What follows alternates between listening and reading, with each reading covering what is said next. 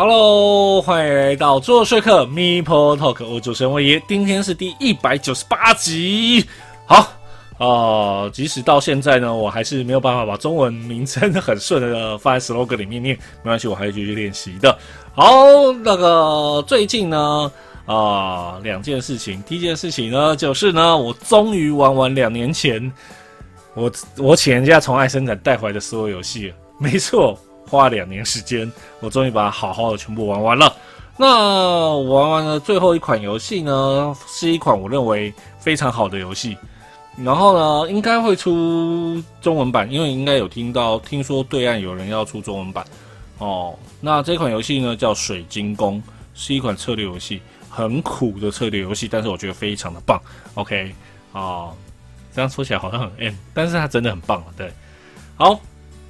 那第二件事情呢，就是呢，在做桌游靠北做了三点零，最近在靠北一个东西，其实这东西已经被靠北很久了，这个东西已经被讨论很久，叫做就是布洛克啊，或 YouTuber 啊，或者像我们这种做 p o d c a s 的 YouTuber 的人，我们要不要收抖内？OK，哦，收抖内或者收就是所谓的业配。那这个部分呢，我们就分两个区块来讲。第一个是要不要收呢？我认为呢需要。那那为什么呢？因为呢，第一个是我们不是做全职的。如果有人这个是做全职，做布洛克或做 YouTube，做尤其做桌游部分是做全职的，这个人应该早就饿死了。对，不是家财万贯呢，就是已经饿死了。对，就是不缺这个钱呐。对。OK，因为这个呃，我们都知道桌游这个市场很小，所以呢，呃，相对我们的听众或我们的观众相对数量就没有那么多。OK，即使是像是知名 YouTuber 他跳过来做桌游相关的，他点阅率也会比他原本做其他的东西的点阅率都会瞬间下滑很多。这个东西是很现实的。OK，那在这个前提之下呢？呃，如果说厂商愿意业配这些布洛克和 YouTuber 的话，可以给他们蛮大帮助。那其实呢，我不管每个呃布洛克 YouTuber 他们怎么去接业配，那我觉得最基本最基本就是给一盒像你想要业配的游戏吧。因为呢，在现在游戏就是出的非常多的情况下呢，呃，其实。要获得游戏虽然不难，但是每一款都要讲到是一件非常可怕的一个数字。OK，那以前呢，像 m i p Talk 以前一开始我们我个人呢是在做店工作的情况下，呃，做店本身就会开游戏啊，加上有很多库存的游戏，就是已经开盒的一些游戏的情况下，其实要讲难度不会那么难。但是呢，现在我在出版社工作的话。呃，我对单一出版社获得的游戏其实算是简单。那其他呢？因为我没有办法有时间去做店去一直玩游戏的情况下，我接触其他的游戏就会变少。但是我不想让 m u Talk 变成单一出版社的节游戏节目，那我就干脆就直接换一换，呃，就直接把 m u Talk 换成某一个出版社的公司的节目算了。所以呢，我就有这样困扰。但是呢，我就很感谢有别的出版社愿意就抖游戏给我。那他们给我游戏呢，当然我也会说，就是我不会一那个百分之百会讲，前提是我觉得那个游戏真的不错哦，我一定会想办法去接触它，了解它。OK，哦，我就会说哦，这游戏不错，所以我就讲。或者是我觉得它里面有一些背景，然后大家都知道我喜欢讲一些背景，然后如果那个背景我觉得不错，我也会讲它。OK，所以呢，导游戏可以说是帮助这些 YouTube 和布洛克一个很大的一个呃经济上的解脱。那当然，钱的部分的话，就可能就是就是一点吧，好不好？我虽然 MioTalk 本身是没有说要抖钱，虽然我们的那个介那个介绍栏目里面其实是有写说，哎，可以抖内那个，哦可以抖内那个有抖内的网址哦，可以来抖内哦。但是说实在话。那个真的只是哦，有这个网址诶，好，太好了，我就放上去。事实上，到现在的收益是五十块钱，也不求啦，也不求大家懂内，真的就是只希望大家都是可以借由 m i f Talk 做说客，可以啊多认识一些游戏。OK，那当然，那也是因为，也可能也是因为这个节目我没有做到哦，让大家都觉得很好，所以就是。点击率还是没有很高。OK，好，那第二个部分要讲的部分就是所谓的业配良心啦。对，OK，那当然业配良心这个部分呢，呃，我个人呢是游戏的好坏我都是会喷。OK，好我就是夸，坏我就是喷。OK，它有哪里不好不适合的都都一样，我都会讲。当然我要讲的东西是每一款游戏呢，其实它都有适合和不适合的客群。我会觉得，如果说那个你接你因为接了叶配，就一律说它非常的好，那其实这一点呢，其实呃，当然听众们或观众们他们当然就会有所不满。但是呢，我觉得呢，相对起来，你就是要讲它的好坏。那当然有些，因为它可能本身也有一些呃相关的工作的话，会变成说，你会觉得，哎，为什么他这个有喷，这个没喷？哦，那些我觉得都是变成个人行政。那你愿不愿意接受或他的评价，那就变你的呃个人思考，OK，独立思考，OK。好，那当然了，同样道理，呃，所有的呃布洛克或者 YouTuber，你们也要呃，大家都是有独立思考，所以我们也会去思考，说我愿不愿意去接这一款游戏的业配。OK，不是每一款游戏我都愿意说啊。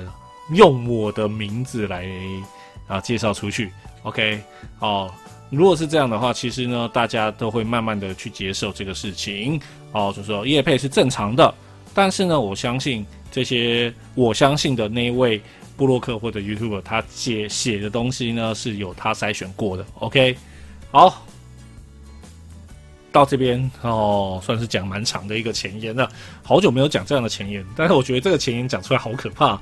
反正呢，讲简单来说，我觉得叶配对大家而言，哦是有必要的。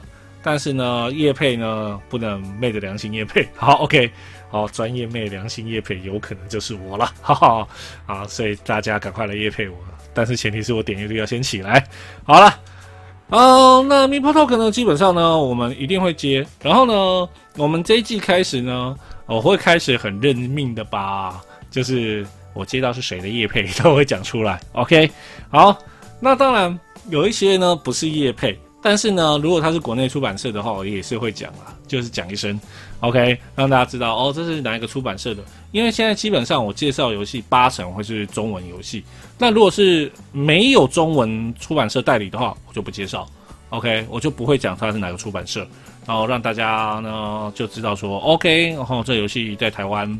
可能只能买到原文版或者是简中版，OK，那简中我就不一定会讲，OK，好，哦，因为简中代表说它并没，然后它有可能台湾有代理，也可能没代理，但有代理我就会讲，OK，好了，废话前言，这次前言超级长，来，我们准备进入今天的自我介绍啦。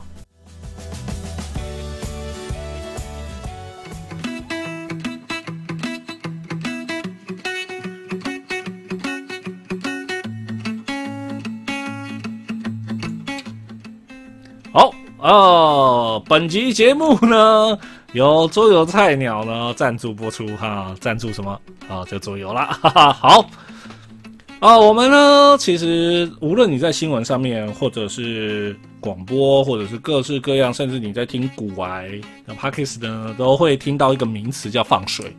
OK，哦哦，政府又在放水啊？放水放什么水啊？啊？可能对你而言不太清楚这个东西的意义。如果你没有经营投资或者是一些相关的金融的事情的话，其实有时候你就是哦听到哦政府在放水了，OK 又利多了啊啊这种名词就出现了。但是它所会背后的意思是什么呢？哦，其实呢放水是一个金融的呃经济上面的一个呃操作手法。那它里面包含了非常多的项目，那其中有一个项目呢就很重要。OK，它会影响的层面也是很大。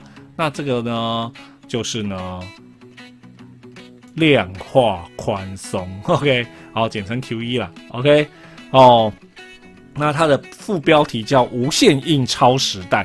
OK，好，哦，顺便来讲一下，我们现在就在 QE 时代哈。OK，好，那没错，我们今天要介绍游戏就是 QE 量化宽松了。好，那我们先介绍一下作者啦，来，这位。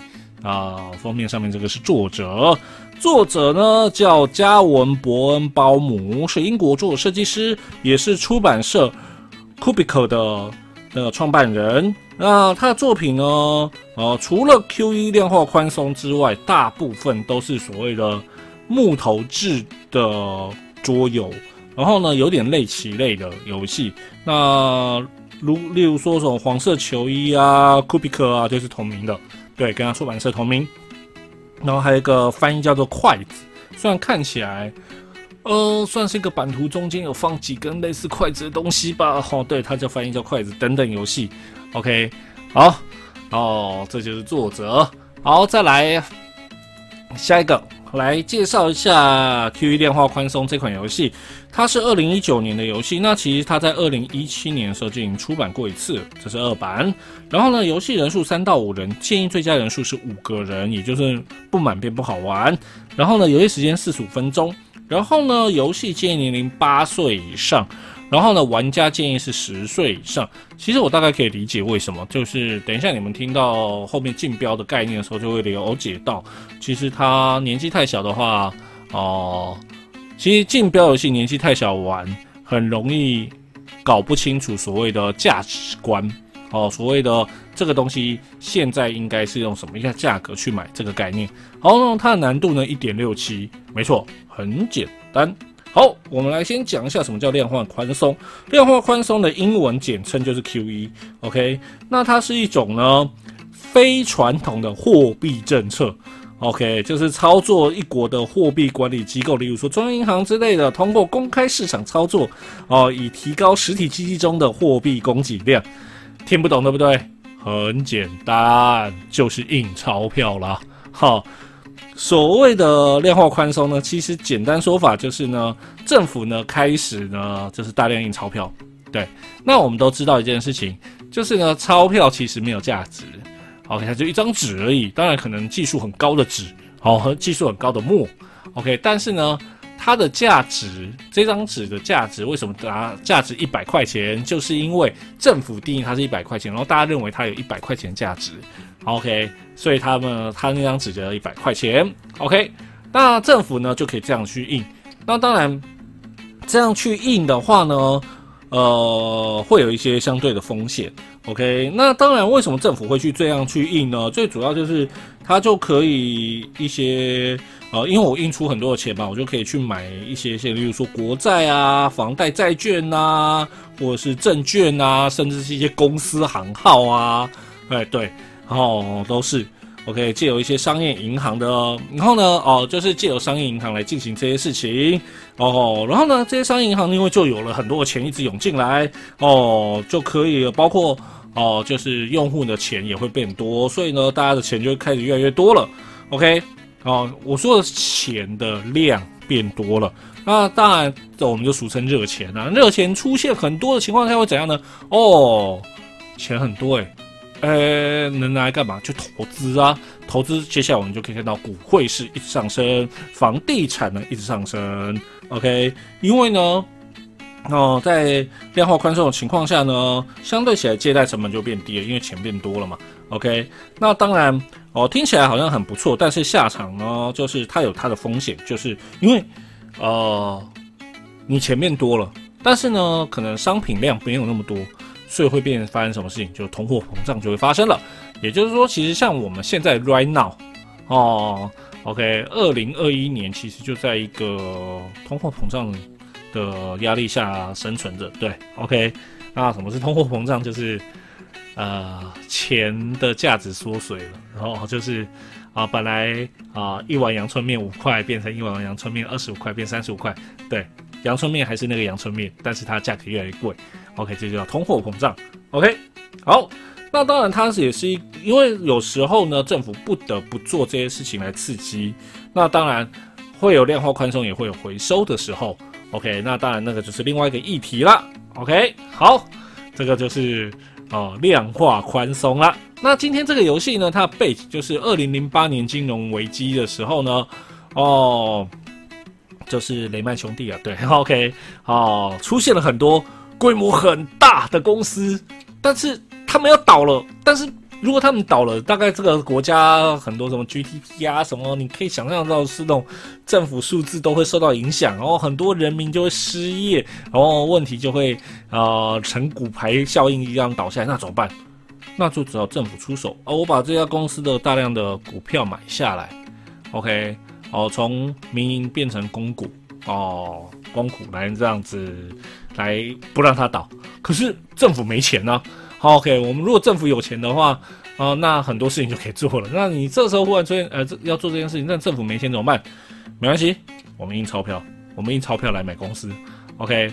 那这些公司呢，就是各国的公司啊。玩家呢，哦，就是呢要想办法去买这些公司。那钱呢，不用担心哦，自己印就好，所以可以随便乱写。OK，好。那有这个游戏呢，游戏一开始的时候呢，每个人玩家呢会获得一个国家的哦积分板块。OK，那再来另外一个呢，就是一个国家的呃竞标版。那竞标版上面其实就是。假的那个国家的钱呢？对，OK，那这个游戏有哪些国家呢？有美国、英国，然后中国、欧盟跟日本这五个国家，OK。然后呢，接下来呢，还有呢各个国家的一些公司。那公司板块呢，总共有五大类型：黄色是农业，然后红色是房地产，再是褐色的呢是制造业。然后绿色的呢是金融，然后蓝色是政府。那政府相关部门呃行业了。那这时候来讲一下哈，五人局是不用政府部门的哈。OK，那接下来呢，在游戏一开始的时候呢，这些公司板块呢会挑掉一人数不一样而挑掉。OK，那这个部分呢，请自己去看规则说明书。我现在这样讲，大家会睡着。OK，好，就把这些洗一洗。然后每个人一开始呢会获得一片。OK。好，那你获得那一片呢？就是呃，你的起始会知道的，就是 OK，我有哪些的产业？OK，好，然后呢，接下来呢，哦，就产业指示物了，大家会混洗，OK，然后呢，接下来呢，那个公司呢，哦，会放在那边。我刚才是有讲混的一个地方，就是每个人会随机获得一一枚就产业指示物，OK，好，那。其他公司的，因为它跟产业指示物跟公司的背后不太一样。OK，好，然后呢，洗一洗之后，公司的洗一洗之后就放着。那游戏呢，基本上呢会选一个人当起始玩家，哦，应该说会拿到起始玩家标志，然后呢由他当第一个起始玩家，然后呢做完一个回合所要做的事情之后，换下一个当起始玩家。然后呢，这样一直轮轮轮轮到下呃拿起玩家标志的时候，叫做一个大轮结束。那游戏呢，总共玩四个大轮哦，游戏就结束了。OK，好，也就是说，基本上呢，就是呃游戏玩多长，就是人数乘以四。OK，除非是三人局啊。OK，好，那游戏就可以开始。那游戏怎么进行呢？哦，那就从起始玩家开始。然后每个游戏，呃，每一个每一个回合有五个阶段。第一个阶段呢，就是开始竞标啦。那怎么竞标呢？会从中间呢翻出一家公司，那那家公司板块呢会有几个资讯。第一个，啊，就是呢它是什么什么样的哦类型，然后呢再来它是哪个国家的，再来就是它价值几分。OK，好，然后呢接下来呢。由负责翻开的就是所谓的拍卖师，OK，他有个专门名词叫拍卖师。然后呢，他看完之后呢，他会在自己的竞标板上，就自己的那张钞票上面写上自己的金额。对这个游戏呢，会付白板笔哦哦，需要大量去写。然后记得他有提醒哈，然后写完要赶快擦掉哈，否则会掉那个会粘在上面哦。OK，好，你写完之后呢，公开放在上面给大家看，说，哎，OK，我要出这个价格。哦，那这个价格呢，一定是正整数哦，零元以上。OK，好，第一个拍卖师呢开完之后，第二阶段呢，其他玩家呢就开始命运的在自己的钞票上面写写上你认为的价格。那它的价格呢，呃，第一个哦，一定要是零以上的数字，你也可以写零哦。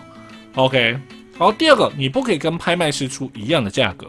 OK，也就是说，拍卖师的价格呢，它是全场独一无二价格。好，然后你写好之后就交给拍卖师。然后呢，第三阶段呢，这个时候拍卖师呢就会拿起所有人的的来偷看，偷看之后呢，就会宣布说，OK，哦，欧盟获得呃标到最高了，获得这张，但是他不能讲金额，OK，那当然有可能他会说，哎，我我出最高，OK，那当然拍卖师的金额是唯一公开的，对，OK，好，然后呢，他公开，哎，他公平的看完之后，宣布完之后就交给那个交还回去，OK，然后就把公司交给那个竞标标到的那个人，然后他就可以。把他的金额写在那个板子的背后，OK，然后呢开着给大家看，哦，所谓开着是，哎，就是它的类型是多少钱，但是它的金额呢是不要给人家看的哦，OK，比如说，哦，刚刚拍卖师开了一个七十块钱，结果呢最后呢欧盟玩家呢用一百五十块钱买到，OK，但是这个数字呢只有拍卖师跟那个欧盟玩家知道，然后呢。哦，拍卖师就把那家公司递给他，然后呢，他在那个板子的哦，那家公司的板子后面写上一百五，OK，然后然后呢，把数字放在桌面下啊，不，应该说就是盖着了，就是不能让人家看到数字就对了，OK，然后就结束。那如果说今天发生一件事情，就是，诶，如果说哦，今天呢，哦，有两个人哦标一样高，这样的话，他们呢就可以重新出价。哦，他就拍卖师就说，哦，哦，欧盟跟日本出同样高价，然后呢，请你们两个再重新出一次，出一次价格，OK，然后就他们两个比，OK，好，那再来下一个，OK，哦，如果说，哦，好，第四阶段，哦，就是呢，只要有零元的玩家。OK，你出零元呢，就会把你的板子打开，就说哦，美国出零元。OK，那包含拍卖拍卖师也可以出零元。那如果他出零元的话呢，他会在自己的板子上面呢，哦，标注说我出哦有一个我出了一次零元。那出零元有什么好处？会获得两分。但是呢，一轮中只能获得一次零元两分。什么叫一轮？就是从那个拿着七十玩家标志开始的人到他。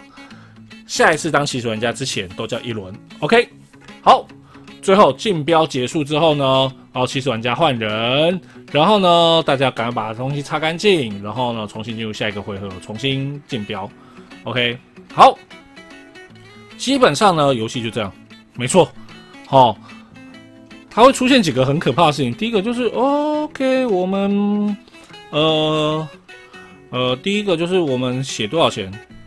谁知道？不知道。好，这游戏最难玩就是第一回合。OK，因为第一回合大家都不知道大家的游戏概念是什么。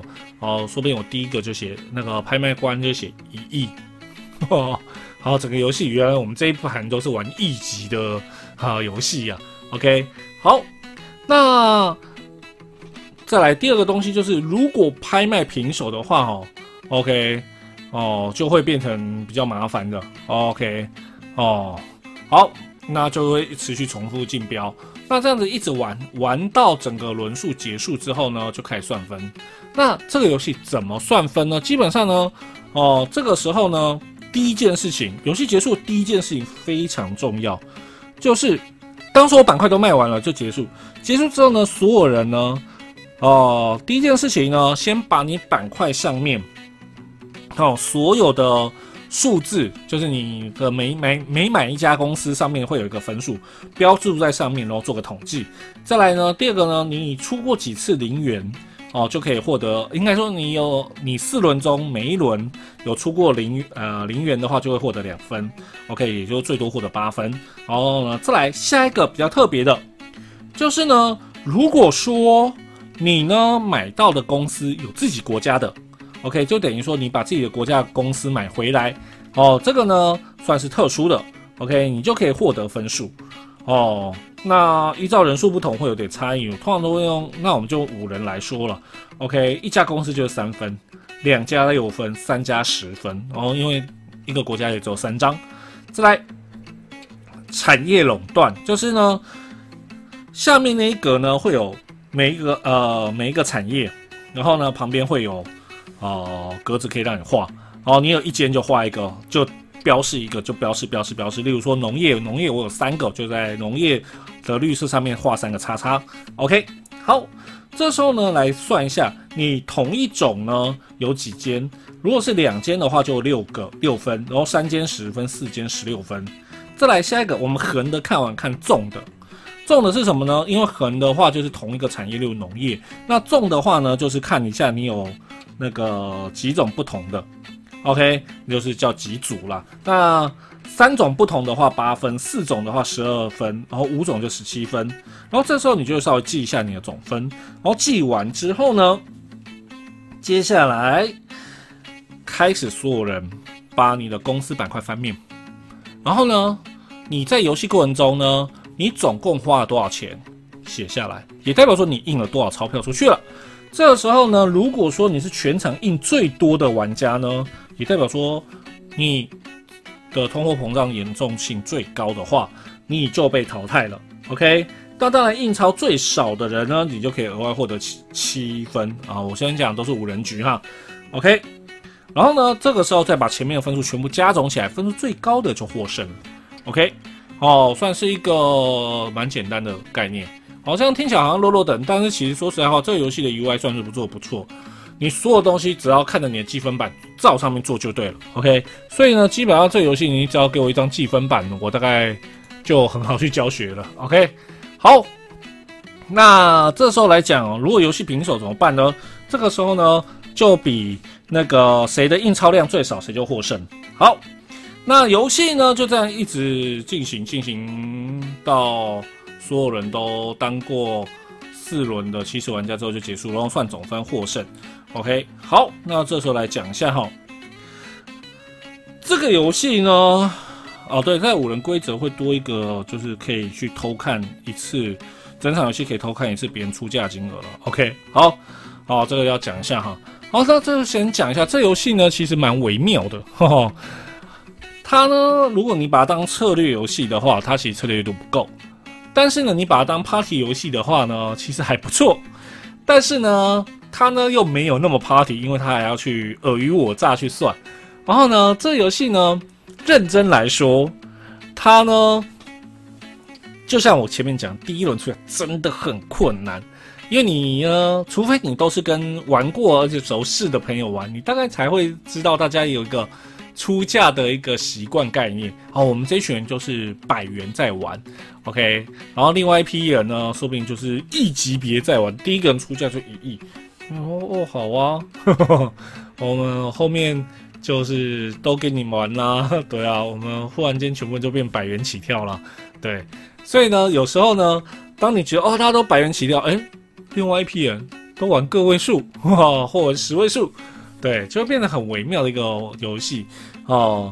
那在呃之前呢，我其实玩过某一个设计师，他有想过类似的东西，但是呢。并没有后面的东西让我觉得有点可惜了，对，不然其实这概念呢，其实还蛮有趣的。但是呢，它因为就是就像我讲的，就是你要第一经过一两轮，呃，第一轮整个跑一圈之后，你才会知道说每个人对这一款游戏里面大家习惯的数字是怎样的调性，否则你很难去抓出我每一轮要出的概念，所以第一轮超级难出。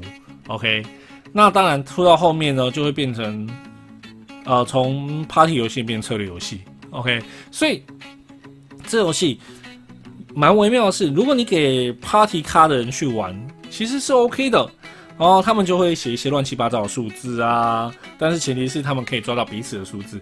但是呢，如果呢你把它当做一个策略游戏去玩的话，也是可以。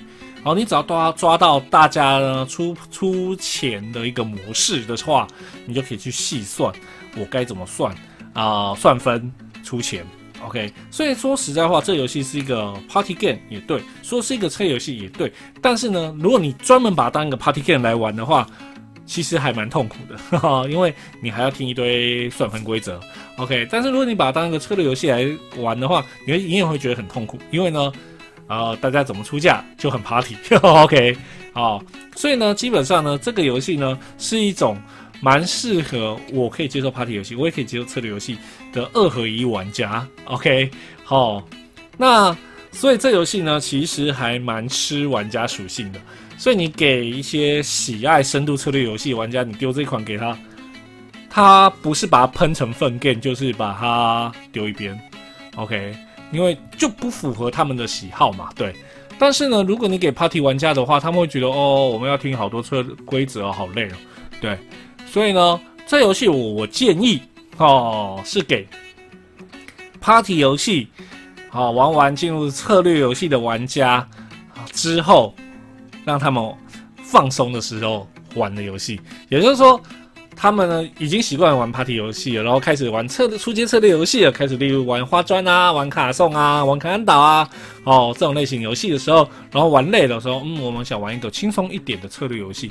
这一款游戏就很适合了，OK，然后跟他们说这个游戏的过程中呢，你们要怎么出价随便你们，哦，这个部分就很 party，但是呢，最后算分却很策略，所以呢，你要抱着欢乐的心情去认真的计算，OK，这就是这个 Q 一，OK，你说它是一款烂游戏，我并不，哎，我并不认为，但是你说它是一款。啊，顶尖的游戏我也不怎么认为，但是呢，它呢，呃，对，它曾经在 Party Party Game 上面呢，就是 B G 分类上面 Party 呢有一个位置，但是呢，它现在被移除了。那你说它是纯 Party Game，我不，我并不赞成。你说它纯策略游戏，我也不赞成。所以它算是一个蛮不错的二合一游戏。不过呢，既然是二合一，就要看玩家的属性了。OK，所以呢，无论呃你有购买的，或者是呢你即将购买，或者是你想去玩玩看的，先搞清楚你身边的朋友是怎样类型的。如果他是他们都是策略型玩家，呃，你就有点危险了。诶，好，如果都是 Party 型玩家的话呢，会跟他们要跟他们说，这游戏虽然 Party 要有点动脑。OK，好，所以很适合那种哦，我们一群人想玩玩轻松的游戏，但是要动点脑。OK，我就丢 Q V 给你。OK，好，等等要动点脑哦，而且让你随便买啊，钞票随便印。OK，享受那种买东西随便买的乐趣，但会不会输赢再说了。OK，好了，那。哎，我好像又把总结 讲完了，没关系，总结就是要简单呐。对，那这款游戏呢，哦，算是就是也是抖内给我的，然后我也是很认真的把它啊体验过一次，我觉得这游戏大概就是这个样子。好了，帮这游戏做个总总结了。啊，如果呢你想找一款介于策略和 party 之间的游戏，你想要呢一群人欢乐玩，但是要用又点动脑，你要享受呢随意花钱，数字随便写。但是呢，有点策略的游戏的话，这款 Q 一就千万不要错过哦。好了，以上呢就是这一次的自我介绍，希望你会喜欢。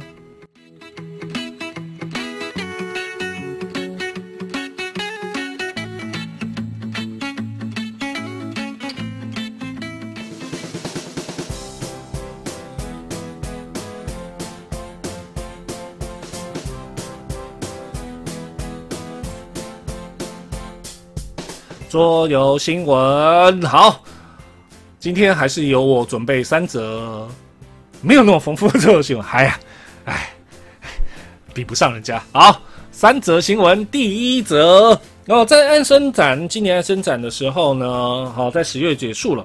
OK，哦，我讲了，爱生展东西没有特别要讲，但是呢，德国出版社呢，Amigo 呢，就开始宣传他们二零二二年的游戏预告了。OK。那他就预告了四款游戏，那如果有看画面就看到四款，那我会由左而右来介绍。第一款呢就是种豆，它将要出二十五周年版，那预计呢零售价格最高是二十五美元，那里面呢会包含一种全新的豆子种类，然后呢以及三种变体规则，那其中一种呢会使用里面的一种收藏硬币。OK，好。然后呢，第二个游戏呢叫《鬼魂》，它是 R K 的游戏，R K 谁？米瑞南。那他有接做很多游戏，OK，可以去前面的节目去听。然后它是一个二到六人的纸牌游戏。那这一款呢游戏呢，呃，在二零零五年的时候有有一个叫做第七，在第七天堂中有亮相。OK，然后呢，在二零零七年的时候正式用《鬼魂》来发布。那这游戏呢，基本上呢是一款 Uno 加上十三号星期五之间的游戏混搭了。OK，好，那第三个游戏呢，它叫做，因为它先讲它那个就是直接翻译啊，就是叫做《施奈特盖伊》，是一款适合二到四人、六岁以上玩家游玩的游戏。那基本上这游戏的详详细资料竟然还没有出来，但是呢，对作者稍微了解一下呢，就是呢，这个作者呢是一个呃很喜欢设计所谓的元素匹配这种概念的游戏。那很可以猜测说，这个游戏应该也是这样类型的游戏了。然后第四个游戏呢，阿布克森是一款很棒的纸牌游戏。那它是二到五人哦，通过出牌跟偷别人手牌来竞争获得分数的游戏。OK，那这个呢，就是这次 Amigo 呢，呃，预告二零二二二年。哦，他们即将推出的四款游戏，那当然《种豆》二十五周年版呢是一个值得期待的游戏了。好，第二则新闻，哦，这则新闻不是单纯介绍桌游，而是桌游的周边商品。好，虽然封面看到呢都是桌游，对，因为呢，英国呢维尔克维尔贝克出版社呢已经呢哦宣布他呃应该说他们已经发布了三本。哦，解谜书是由 asmode 系列的游戏所做的。那这个三个游戏的解谜书是哪三个呢？卡坦岛、大搜查跟铁道任务。哦，并且呢，预计呢在二零二二年再发布两款游戏，就是瘟疫围棋跟塔堡这个作品。那这个解谜书呢，每一本都是用原本的游戏为基础制作的解谜书，里面通有数章节的解谜，还有大量的美术。所以呢，这个呢算是非常特别的新闻。那当然，当然就是英文原文了哈。不过呢，如果说呢你对这些游戏有兴趣的话，然后又对解谜有兴趣的话，其实可以到国外去购买哦。其实各看看啊，易贝啊、亚马逊啊，可不可以买得到？OK，算是不错的一个东西啊。解谜书，而且呢还有原出版社呃，还有桌游。OK，哦，跟原出版社合作的这些桌游，所以有兴趣的可以去看看哦。好，第三则新闻。哦，一六三一年，哦，沙哎，就是一九六一年呢，在泰国有一个皇帝呢，因为他的妻子过世，所以呢，他决定答应他说：“我要帮你建一个全世界最漂亮的陵墓。”OK，好，这个呢就是泰姬玛哈陵了。OK，好。好，那泰姬玛哈陵这款游戏，我们我先讲泰姬玛哈陵这款游戏，我们介绍过。但这一款游戏不是泰姬玛哈林啊，OK，这一款游戏叫泰山泰姬玛哈林的工匠，是个二到四人的游戏，九十游戏时间大于九十分钟，十四岁以上，OK 是深度策略游戏哈。那玩家呢将扮演工匠的角色，并且呢啊去安排你的工人在不断变化的市场中收集你需要材料，然后呢呃，然后呢去想办法呢去实现你的秘密蓝图目标，然后呢。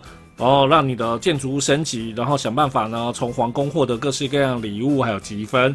那这游戏呢，基本上呢，呃，会有呃几个阶段，就是第一个会要制定你的策略，你要。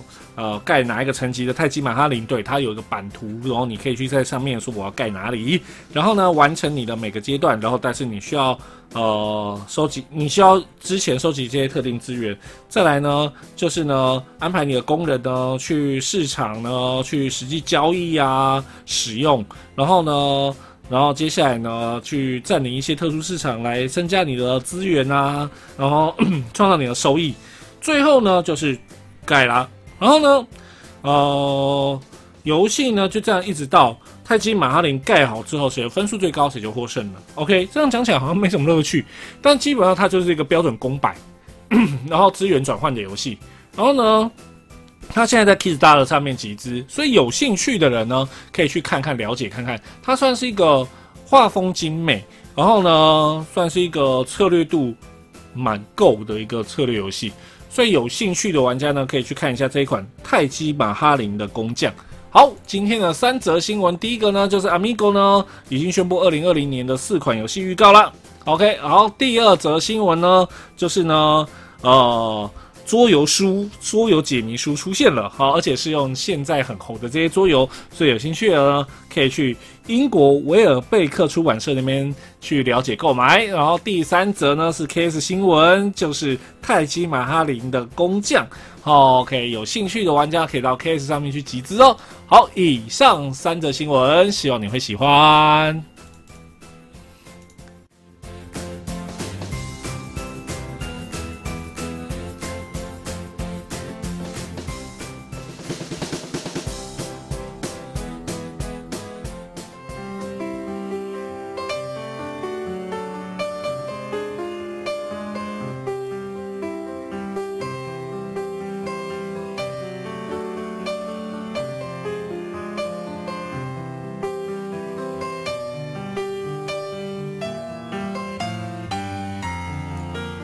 节目到了尾声了。对，这一集没有名人专访。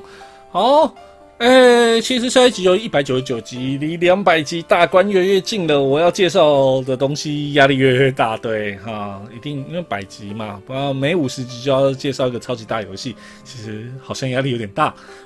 但下一集我要介绍的游戏，它不是大游戏，它是一款合作游戏，而且它是小游戏。那我为什么会介绍这一款呢？因为呢。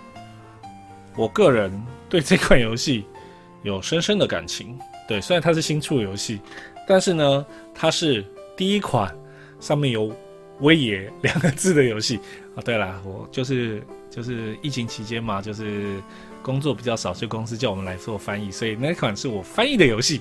OK，啊，算是在一九九级夹带私货的游戏。好，那下一个礼拜，下次要介绍什么游戏呢？